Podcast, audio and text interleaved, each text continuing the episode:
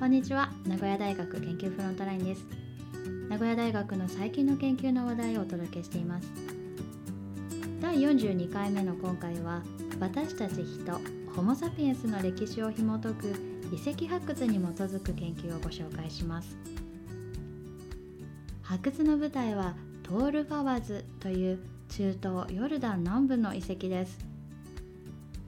アフリカで出現したホモ・サピエンスがユーラシアに拡散した出発点にあたる地域ですが遺跡の正確な年代は分かっていませんでした。そこで名古屋大学の門脇誠二講師の研究グループはこのトールファーズ遺跡を数年にわたって調査し石器など1万点以上の遺物を発掘してきました。そして詳細な分析の結果遺跡の年代を今から約4万年前前後と推定しました。その時代は上部旧石器時代と呼ばれる時代の初期にあたります。ネアンデルタール人など古代人が絶滅。石器の形や製作技術が変化し新しい文化が誕生し始めた時期です。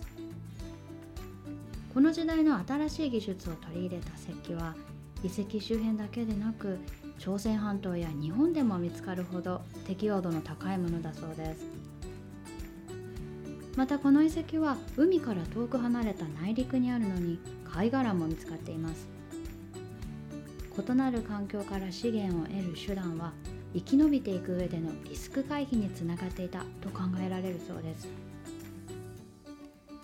私たちホモ・サピエンスはアフリカからユーラシアに拡散した後すでにユーラシアにいた求人に勝る人口増加を成し遂げました。なぜ唯一生き残ることができたのかその理由を探るヒントが発掘された遺物にまだまだ隠されているかもしれません。研究を行った門脇講師からのコメントです。人類がホモ・サピエンスだけになった現在の状況は人類の歴史においてとても特殊な状態です。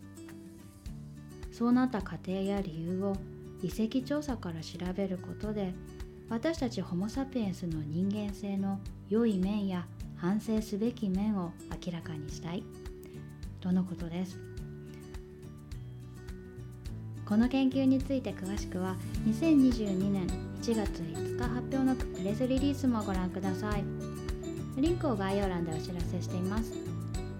それではまた次回お聴きください。